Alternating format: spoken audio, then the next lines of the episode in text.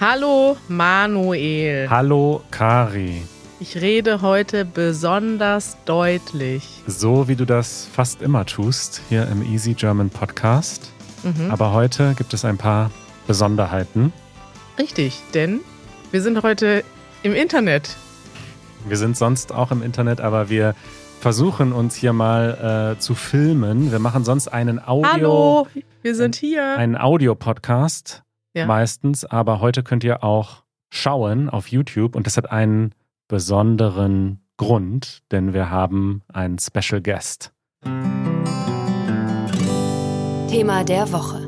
Unser Thema der Woche sind Kulturunterschiede zwischen den USA und Deutschland und dafür haben wir die Expertin überhaupt eingeladen, die sich mit diesem Thema mhm. professionell beschäftigt und das ist Feli from Germany. Hallo. Hallo Feli. Hallo Feli. Danke, dass ich da sein darf. Schön, dass du da bist. Heute aber nicht from Germany. Wo bist du gerade? In den USA. Wo ich wohne, in Cincinnati. Genau. Genau. Ich glaube, die meisten Leute kennen dich wahrscheinlich, aber wir stellen dich trotzdem mal kurz vor. Ja, also du kommst aus München, aus Bayern und bist aber irgendwann als Austauschstudentin in die USA gegangen für ein Auslands Jahr oder Auslandssemester. Und dann hast du dich verliebt in dieses Land. Kann man das so sagen? Das kann man so sagen, ja. Ich habe mich auch tatsächlich damals auch in einen Menschen verliebt.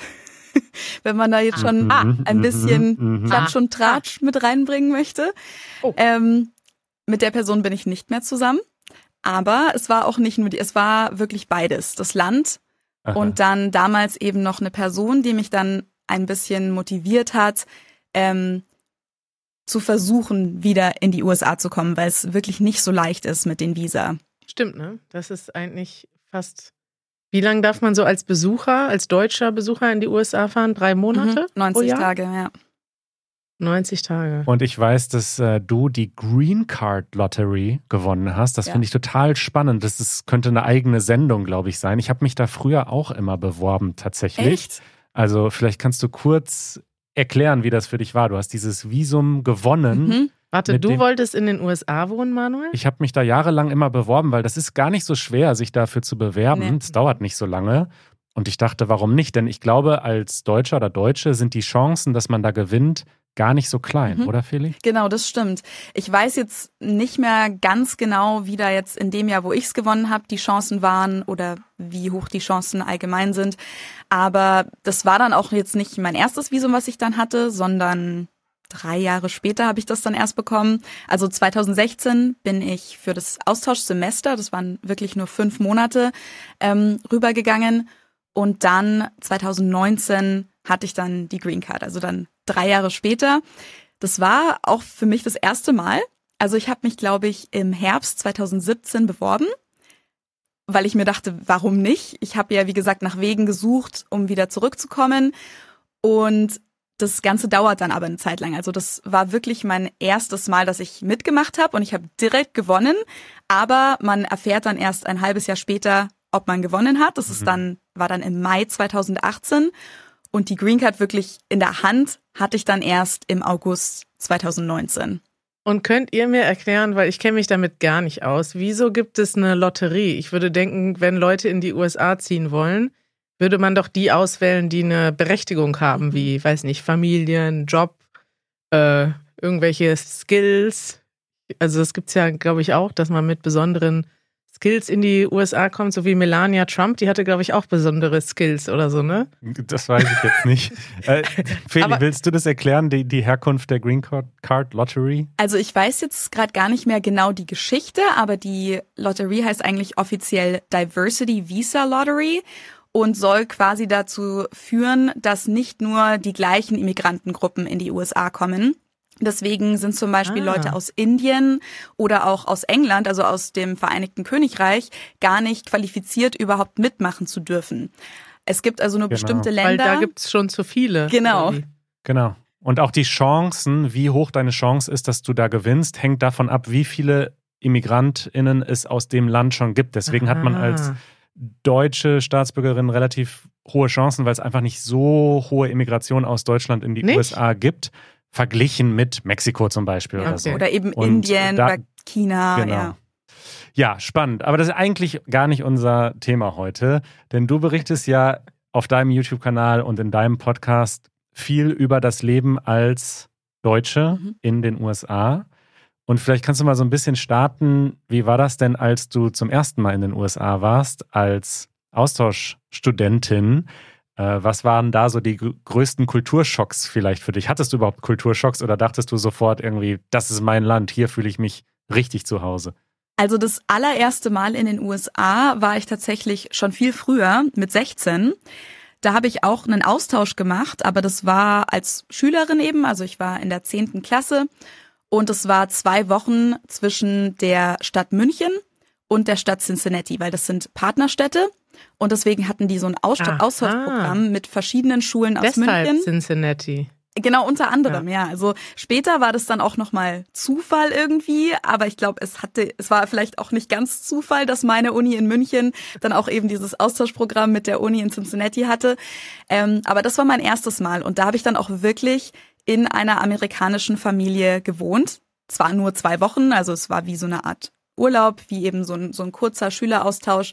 Aber da hat man dann natürlich schon viel von der Kultur auch mitbekommen und ich würde schon behaupten, dass ich eine Art Kulturschock hatte, aber auf eine positive Art und Weise. Also ich glaube, das war mein allererstes Mal, wie gesagt, in den USA und ich habe mich gefühlt wie im Film. Also es, viele Sachen mhm. haben sich angefühlt wie aus diesen Highschool-Filmen, wie aus amerikanischen mhm. Serien auch. Also auch als Teenager, Mädchen habe ich auch viele Serien aus den USA angeschaut und dann sieht man ja natürlich immer die Highschools und die gelben Schulbusse und wie das alles abläuft mit den Klicken. Highschool Musical gab es auch zu der Zeit, ähm, die Filmreihe und ich war wirklich geschockt, dass vieles so war wie im Film oder teilweise ja. sich schon fast irgendwie so angefühlt hatte, als hätten die das extra jetzt für uns so arrangiert, dass das alles so ist wie im Film. Also ich weiß noch, ähm, die Größe hat mich auf jeden Fall geschockt, dass eben, das war so viel Platz, also in den Häusern, auch in Familien, die eigentlich gar nicht so ja. wohlhabend waren, also die ganz normale Mittelklasse waren. Die Häuser waren so groß, jeder hatte sein eigenes Zimmer. Dann hatten sie noch zwei Gästezimmer. Ähm, in den Umkleiden, wir sind shoppen gegangen in die Mall. Und ich weiß noch, die allererste Umkleide, in der ich war, das war ein ganzes Zimmer. Also da hätte fast ein Bett reingepasst. Und aus Deutschland kennt man ja nur diese super kleinen Umkleiden, wo man sich gerade einmal umdrehen kann. Und ähm, das war, glaube ich, so das das krasseste damals. Auch die Straßen. Da gibt's da irgendwie sieben Spuren nebeneinander an so einer ganz normalen Straße. Also ich glaube, das war so die Größe. Und ja, vielleicht auch bisschen das Essen, also die Portionen auch und so. Es waren natürlich alles ja. super große Portionen und ungesundes Essen und so weiter. Ja, es ist krass. Alles, was du beschreibst, kann ich genau nachfühlen, denn ich war auch ein Jahr als Austauschschüler da, mhm. auch an einer Highschool. Und ich habe einfach genau die gleichen Erinnerungen, auch wo du jetzt das Essen sagst. Ich habe da das erste Mal das Konzept von Free Refills mhm. kennengelernt. Und das ist irgendwie so, so eine Kleinigkeit, aber ich war so, was? So, du, du bezahlst einmal und dann kannst du so viel Cola trinken, wie du Liter willst. Cola trinken? Ja, und das hat mich so fasziniert, dass ich das auch richtig ausreizen wollte. Ich wollte so ein Experiment machen. Ich dachte, ich bleibe jetzt hier sitzen und trinke tagelang nur Cola. und äh, ja, diese, auch als ich das erste Mal in einem äh, gelben Schulbus dann saß, dachte ich auch so, wow, ich bin im Film. Ja. ja, wir haben damals ein Foto mit dem gelben Schulbus gemacht und die amerikanischen Austauschstudenten haben gar nicht verstanden, was wir da gerade machen, weil die das, glaube ich, ja. gar nicht verstanden haben, dass es diese Schulbusse nicht überall gibt und dass das für uns so ein, so ein Kult Ding ist, dass wir da haben uns da vorgestellt und haben gesagt, ja, machen wir bitte ein Foto von uns und dem Schulbus.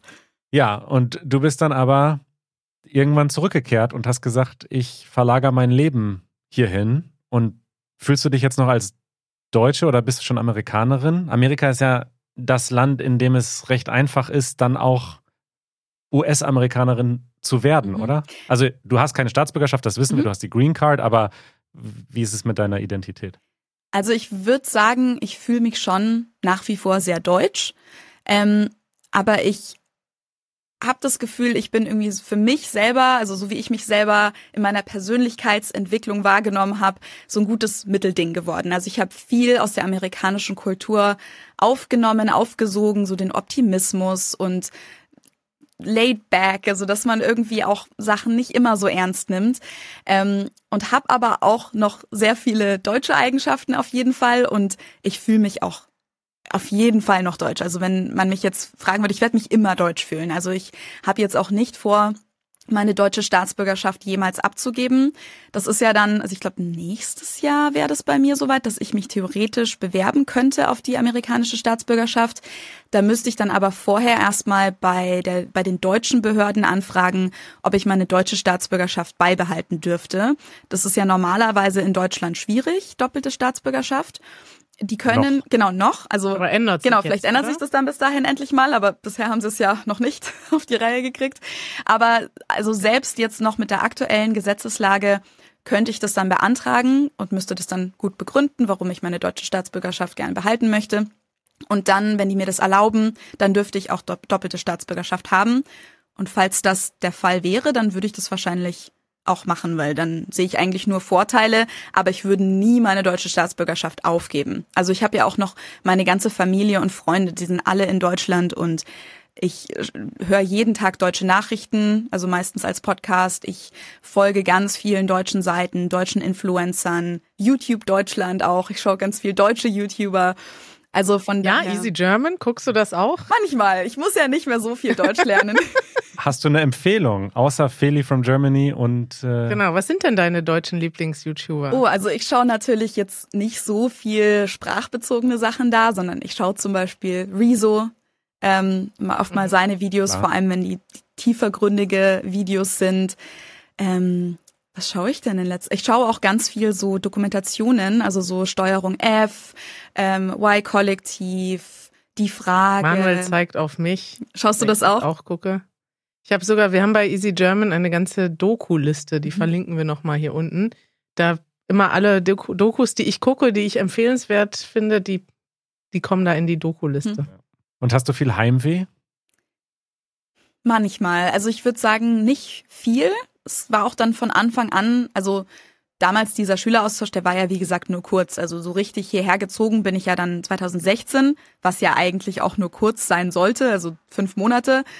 Und ich bin dann auch nach den fünf Monaten ja wieder zurück nach Deutschland, aber wie gesagt, dann habe ich versucht, wieder zurückzukommen. Und ähm, ich glaube, das hatte auch damit bisschen was zu tun, dass ich nicht so viel Heimweh hatte, dass ich eigentlich immer wieder den nächsten Zeitpunkt wusste am Anfang, wann ich wieder nach Deutschland gehe. Also es war eigentlich, es waren immer so beschränkte Zeiträume. Also erst fünf Monate, dann das nächste Mal waren es sechs Monate. Dann habe ich meinen Master gemacht, der ging zwei Semester. Und deswegen, ja, war das am Anfang nicht so endgültig. Und ich glaube, das hatte auch damit viel zu tun, warum ich nicht so viel Heimweh hatte. Ähm, ich würde sagen, über die Zeit hinweg hat sich das eher entwickelt. Also am Anfang habe ich nicht so viel aus Deutschland vermisst, weil ich es ja gerade erst hatte. Ich hatte das 22 Jahre mhm. meines Lebens, habe ich ja nur in Deutschland gelebt und deswegen habe ich das dann erstmal nicht so vermisst, weil ich dann erstmal da gesättigt war quasi in, in der Hinsicht. Aber über die Zeit hinweg ähm, ist es dann stärker geworden. Also ich habe jetzt kein starkes Heimweh auch nach wie vor, aber ich vermisse schon manchmal einfach, dass ich äh, meine Freunde sehen kann, ohne dass das irgendwie zweimal im Jahr dann so getaktet sein muss, dass ich bei mhm. Geburtstagen dabei sein kann, dass ich bei auch irgendwelchen anderen Anlässen, die vielleicht auch einfach nur ein Grillabend im Sommer sind, dass ich da halt nicht dabei bin, das ist schon ähm, schwierig teilweise. Und natürlich gibt's auch ein paar Sachen, die ich an der deutschen Kultur oder einfach an Deutschland als Land auch vermisse. Aber ich würde sagen, hauptsächlich sind's eigentlich Bier. die Leute. Brot. Rätseln. ja, also Essen auf jeden Fall. Auch manche, ja. manche Aspekte der Mentalität auch, obwohl ich ja. vieles an der deutschen Was Mentalität denn? nicht so mag. Aber es gibt natürlich zum auch Beispiel Sachen. An der roten Ampel stehen bleiben. Das finde ich zum Beispiel persönlich oft überflüssig. Ähm, aber Ach so, so Sachen wie Direktheit, Zuverlässigkeit, Ehrlichkeit, so Sachen. Ähm, ich möchte jetzt auch nicht sagen, dass Amerikaner nicht ehrlich sind und nicht zuverlässig sind, aber teilweise sind Leute hier schon ein bisschen flexibler, sag ich's mal. Und man kann sich nicht immer darauf verlassen, dass wenn jetzt jemand sagt, er ist morgen um drei Uhr da, dass das dann auch so ist. Und ähm, ja, sowohl in Freundschaften als auch in professionellen Situationen fehlt mir manchmal dann diese Zuverlässigkeit und dass ich auch weiß, dass die andere Person mir auch was Unbequemes mitteilen würde. das machen Amerikaner mhm. nämlich ja wirklich nicht so gerne, dass sie einem dann sagen, wenn sie zum Beispiel keine Lust mehr haben oder keine Zeit mehr haben oder irgendwas kritisch sehen, dass sie dann oft eher einfach lieber nichts sagen oder eben einfach nicht auftauchen. Also bei Verabredungen zum Beispiel ist mir das schon so oft passiert. Das passiert vor allem, glaube ich, in der jungen Generation. Aber dass die Leute statt die Pläne abzusagen, sich einfach nicht mehr melden und einfach nicht auftauchen. Und das ist teilweise wirklich schwierig. Umgekehrt, wir kennen ja oft die umgekehrte Perspektive, also Amerikaner, die nach Deutschland ziehen. Mhm. Die haben dann hier den anderen Kulturschock. Die denken, boah, ich habe doch nur mal kurz gesagt, wie geht's dir? Und jetzt kriege ich die ganze Lebensgeschichte zu hören. Oder warum hat jetzt der Freund oder die Freundin wirklich gesagt, was sie an mir nervt oder warum sie das nicht gut fand? Das ist ja dann auch ein ziemlich großer Kulturschock, den man so in Deutschland haben kann, wenn plötzlich Freunde die Freundschaft sehr ernst nehmen. Total. Das ist mir schon öfters passiert mit amerikanischen Freunden, muss ich sagen. Ja. Dass ich dann viel schneller enttäuscht bin, wenn irgendwie und aber die Amerikaner, amerikanischen Freunde, die ich habe, die ist das, für die ist das so, weiß nicht, unwichtig so. Und weil wir, ich, ich definiere Freundschaften ein bisschen anders manchmal. Und ich glaube, dass ich auch anstrengend bin als deutsche Freundin. Ja, kann ich mir gut vorstellen. Also nicht, dass du anstrengend bist, aber dass das, dass das Danke. Un, ungewohnt ist mit äh, dann Amerikanern. Also wie gesagt, selbst nach sieben Jahren finde ich es auch manchmal noch anstrengend, obwohl ich das natürlich inzwischen gelernt habe, wie das hier funktioniert. Aber trotzdem finde ich es irgendwie immer noch nicht okay, wenn Leute dann einfach nicht auftauchen oder sich einfach dann nicht mehr melden und dann melden sie sich erst einen Tag später und sagen dann so, oh, tut mir total leid, ich bin gestern eingeschlafen oder ich hatte dann doch irgendwas anderes zu tun. Also ja, so sowas habe ich wirklich schon oft gehört. Ja. Und dann sagst du, ich gebe dir da mal ganz kurz Feedback zu, ja. Wir machen mal eine kleine direkte Feedback-Session. Also das mag ich gar nicht, wenn du dich einfach nicht meldest. Ja. Bitte verändere das. Das ist auch nicht in Ordnung. Wenn du das noch einmal machst, dann kündige ich die Freundschaft. Ja, das, ich glaube, das hat das auch viel mit der deutschen Vorliebe für Pünktlichkeit zu tun. Wir haben ja irgendwie auch dieses Gefühl, dass das respektlos ist, wenn jemand unsere Zeit nicht ja. wertschätzt, weil ich glaube, Deutsche auch oft so viel koordinieren und das dann genauso durchplanen. Also wenn ich mich jetzt um fünf da zum Kaffee treffe, dann schaffe ich es genau vorher noch zu duschen und ich schaffe es vielleicht genau noch mit dem Hund rauszugehen oder was weiß ich. Dann hat man das so perfekt mhm. durchgeplant und dann sitzt man da und wartet und dann denkt man sich, ach, jetzt hätte ich aber noch das und das und das alles machen können, wenn ich das gewusst hätte. Aber die andere Person hat es mir jetzt nicht mitgeteilt. Ähm, und ich glaube, da hat man dann einfach das Gefühl, dass man da nicht respektiert wird. Aber Amerikaner machen das dann zum Beispiel oft so, die machen dann gleich drei Pläne gleichzeitig weil sie eh wissen, dass zwei ah, ja? davon nicht stattfinden. Mhm, das war ich am Anfang ganz geschockt. Ja. ja, das habe ich schon so oft gehört. Das ist so krass irgendwie. Ne? Das ist ja ein Skandal. Ja. Und dann hast du dich mit drei Leuten verabredet na, ich am Anfang nicht. Die anderen Zwei davon Personen. ghostest du. Ja. Die anderen also Personen. Also dann teilweise genau. zum Beispiel auch mein Freund damals, der dann zu einer Party zugesagt hat und ich stand daneben und dann habe ich mich erst nichts getraut zu sagen. Dann ist die andere Person, wo er jetzt gerade zugesagt hat, ist dann weggegangen. Und dann drehe ich mich zu ihm hin und meine so, hä, hast du denn vergessen, dass wir da schon Pläne haben? Und dann ist das aber, das ist gar kein Problem. Das ist so, ja, wir schauen dann einfach, welche von den beiden Plänen wir dann wirklich wahrnehmen. Und ich als Deutsche ah.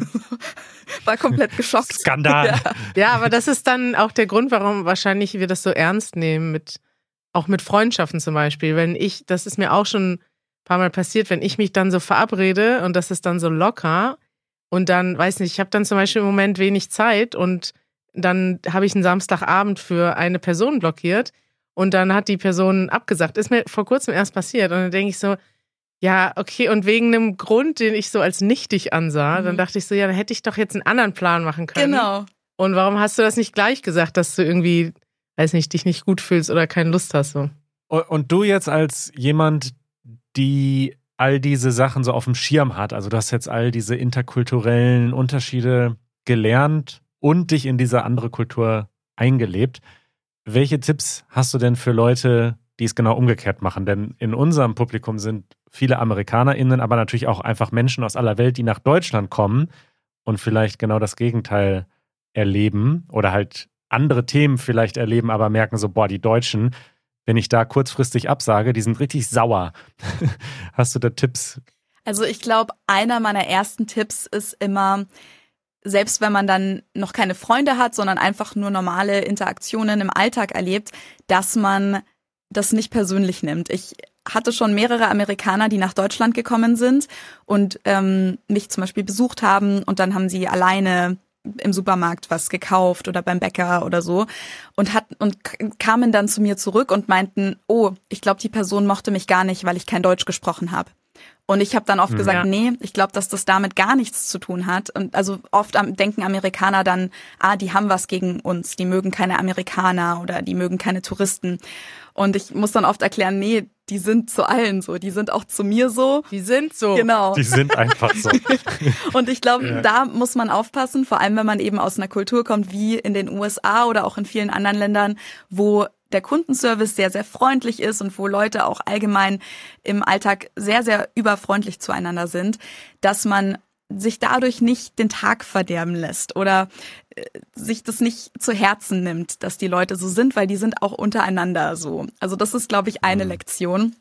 Ein anderer Freund, das war damals der Freund von einer Freundin, also ist ja auch egal, auf jeden Fall, ich, ich war nicht in der Situation dabei, es wurde mir aber erzählt, ähm, die waren in Berlin und er war zum ersten Mal in Deutschland und am allerersten Tag stand er auf der falschen Seite von der Rolltreppe bei der U-Bahn und eine ältere Dame Ui. hat ihn sehr angeschrien was passieren kann in Berlin oder auch allgemein in ja. Deutschland. Und da hat er sich direkt den ganzen Aufenthalt so ein bisschen verderben lassen. Und da muss man, glaube ich, einfach oh drauf eingestellt sein, das kann passieren. Da muss man drüber hinwegsehen. Das heißt aber auch nicht, dass Deutsche einen hassen oder unfreundlich sind. Das ist einfach die Umgangsweise manchmal. Ähm, die anderen Tipps wären auf jeden Fall, dass eben selbst wenn die Deutschen so sind, dass es eben trotzdem sehr, sehr gute Freunde sind. Also ich finde, Deutsche sind mit die loyalsten Freunde. Und wenn du einmal mit einem Deutschen oder einer Deutschen befreundet bist, dann ist es meistens fürs Leben oder bis man sich mhm. irgendwie auseinanderlebt. Aber das sind eben oft nicht so, ja, wir sind jetzt mal zwei, drei Monate befreundet oder jetzt solange ich jetzt da arbeite, sind wir befreundet, sondern oft sind Arbeitskollegen ja auch nach Jobwechseln noch sehr gut befreundet und treffen sich regelmäßig auf einen Kaffee und genau, viele Freundschaften sind sehr, sehr loyal und zuverlässig. Und wenn man Freunde fragt, ob sie einem beim Umzug helfen, dann tauchen sie auch meistens auf. Also Deutsche sind sehr, sehr hilfsbereit, was viele oft nicht erwarten, habe ich das Gefühl. Also wenn man in Schwierigkeiten schon, steckt zum Beispiel. Ich habe schon mehreren Amerikanern in Berlin Hilfe beim Umzug angeboten, weil das macht man in Deutschland so. Ne? Wenn jemand umzieht, finde es fast unhöflich, zu sagen, ja, viel Spaß beim Umzug. Ich sage natürlich zu all meinen Freunden, wenn ich dir helfen kann, sag Bescheid. Ja. Und bei manchen Leuten habe ich das wirklich auch mehrfach gesagt, weil ich auch wusste, okay, die haben irgendwie noch keinen Führerschein hier oder können gar kein Auto fahren. Und die haben immer lieber jemanden angestellt, mhm. also jemanden bezahlt dafür, dass sie die Sachen hin und her fahren und nie meine Hilfe in Anspruch genommen. Da war ich schon fast beleidigt, weil ich dachte, wow, ich habe doch hier, ich habe gerade meine Zeit, meine kostbare Zeit angeboten um den ganzen Samstag bei dir Kisten zu schleppen. Das ist äh, aber gar kein Ding in den USA, oder? Dass man sich gegenseitig hilft beim Umzug oder solchen Haussachen. Ich würde sagen, es ist schon ein Ding, aber ich habe auch die Erfahrung gemacht, wenn du dann fünf Freunde fragst, ob sie dir helfen, tauchen halt vielleicht auch nur zwei auf. Zwei kommen vielleicht dann drei Stunden später erst. Ähm, also es ist so ein bisschen, ja, das ist eine Glückssache. Deswegen stellt man in Deutschland da schon um 10 Uhr morgens eine Kiste Bier hin. Und Frühstück, belegte Brote. Genau, genau. Ja, bei meinen Umzügen, äh, zumindest in Münster, hat meine Mutter dann immer ein Blech mit gebackenen Sachen gebracht ja. oder geschmierte Brötchen und das ja. war dann immer eine dicke Party eigentlich. Ja, mhm. Ich finde das super spannend alles ähm, und auch total wichtig. Also das habe ich gemerkt bei meinem Auslandsaufenthalt und auch später dann noch, dass diese ganzen Feinheiten so zu verstehen und dann zu akzeptieren, das ist halt einfach interkulturelle Kompetenz. Mhm. Und das lernt man unter anderem auf deinem Kanal. Mich würde noch mal interessieren, weil also Deutsche sind ja dann gerne so, die wollen alles ordentlich haben. Und das, was wir eben besprochen haben, die korrigieren dann auch andere Leute, ne? Als dann dein Bekannter an der Rolltreppe steht und die Rolltreppe blockiert hat. Klar, man muss nicht immer schreien und unfreundlich sein, das kann man auch vermeiden. Aber was sagen tut man schon. Und ich merke das bei mir selber auch und finde das auf der einen gleichzeitig richtig und unsympathisch, wenn ich mal wieder im Straßenverkehr von irgendwem, weiß ich nicht, zum Beispiel das Einfachste ist, ich fahre Fahrrad und ein Autofahrer biegt ab und sieht mich nicht.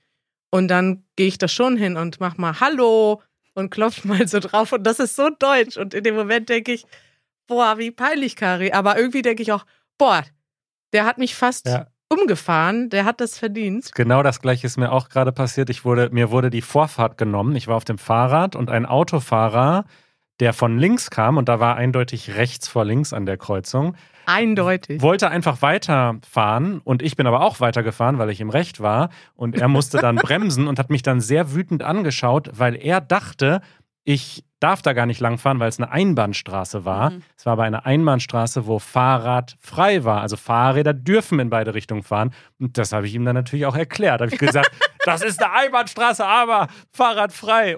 Und hier ist rechts vor links. Und dann dachte ich auch so, boah, das war eine sehr deutsche Verkehrsinteraktion, die wir gerade hatten. Ja, wieder ein typischer Allmann-Move. Da würde mich interessieren, Feli, wie ist das denn dann in den USA? Wenn da jemand was falsch macht, wird von einem anderen darauf hingewiesen oder auf gar keinen Fall? Also ich würde sagen, auf jeden Fall auf eine andere Art und Weise, als das in Deutschland passiert. Also oft, ähm, jetzt zum Beispiel bei einer Rolltreppe, würde ich jetzt sagen, es ist wahrscheinlicher, wenn es jetzt in, in den USA, also zum Beispiel in New York oder so stattfinden würde, wo es auch eine U-Bahn gibt, ähm, dass die Leute dann vielleicht einfach nur sagen, Entschuldigung, ich müsste da mal durch oder ich dürfte da mal durch. Und jetzt aber nicht die Person konkret belehren, dass das allgemein jetzt eine Regel ist, an die die sich halten müssen, sondern ich glaube, da wird es dann oft eher von Fall zu Fall einfach besprochen und im Idealfall, also in den meisten Fällen sind die Leute auch noch relativ höflich. Ähm, und das ist auf jeden Fall auch was, was ich hier mag, ist, dass eben Leute sich nicht konstant beobachten und ah, die Nachbarn beobachten, ob sie sich an die Regeln halten und auch wenn das einen gar nicht beeinträchtigt. Also zum Beispiel jetzt, um das konkreter zu machen, in deinem Fall, Kari, verstehe ich das total, weil das ist ja eine Sicherheitssache. Also da hätte ich mich auch aufgeregt, wenn ich fast umgefahren worden wäre. Aber wenn jetzt zum Beispiel, Mhm. das hatte ich mal in Deutschland, ich bin in meine erste eigene Wohnung eingezogen und wir hatten einen Balkon. Und das, das waren aber nur so Gitterstäbe und ich wollte mich da zum Sonnen rauslegen im Bikini. Und das war aber so ein Innenhof und alle konnten einen gegenseitig sehen. Und wir hatten noch nicht so einen Sichtschutz an diesem Balkongitter. Dann habe ich da ein paar Handtücher drüber gehängt. Und die hingen da, glaube ich, so für ein paar Stunden am Nachmittag. Eine Woche später hatte ich einen Brief im Briefkasten von der Hausverwaltung, weil sich eine Nachbarin beschwert hat, dass man das nicht darf. Handtücher über Was? den Balkon zu Handtücher hängen. aufhängen. Aus Brandschutzgründen oder so. Ja, Ja, oder einfach, weil es hässlich ist. ne? Es gibt Regeln für Balkone. Du darfst ja auch nicht meistens ohne Zustimmung so eine Solaranlage da dran hängen, äh, weil der Vermieter sagt, das ist hässlich. Das wollen wir einfach nicht. Das ist aber schon, ja. das ist schon Und krass. das sind so Sachen, Also. das hat die Person ja gar nicht beeinträchtigt in dem Moment. Ich habe der Person ja nicht damit geschadet oder irgendwie Doch, ihrem Doch. Sinn für Ästhetik. Doch, ja. visuell hast du ihr geschadet. anscheinend. Auf jeden Fall sind das eben so Sachen, die vermisse ich nicht in den USA, dass es das hier nicht wirklich gibt. Also ähm, ja, auch so Nachbarschafts Nachbarschaftsstreitigkeiten habe ich jetzt zumindest noch nicht so viel mitbekommen. Die gibt's natürlich auch in den USA.